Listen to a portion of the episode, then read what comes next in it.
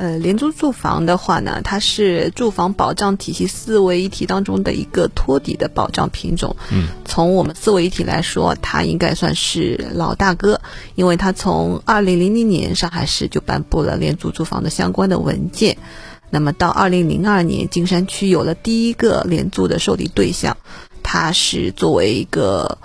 保障群体，是面向最低生活保障标准的困难家庭。嗯，那它它的保障目标呢，就是应保尽保。那么只要符合条件，就是我们应当给予保障。那么在目前的保障形式上来说呢，主要还是以租金配租为主，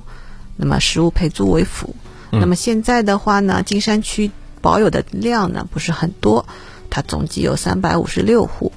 那么从二零零二年到现在呢，共计有七百一十家户，七百一十七户家庭配租过。那么今年的话呢，我们发放租金一共发放了四百多万，那么十几年下来，我们一共发放了两千五百多万的补贴，就这些基本情况。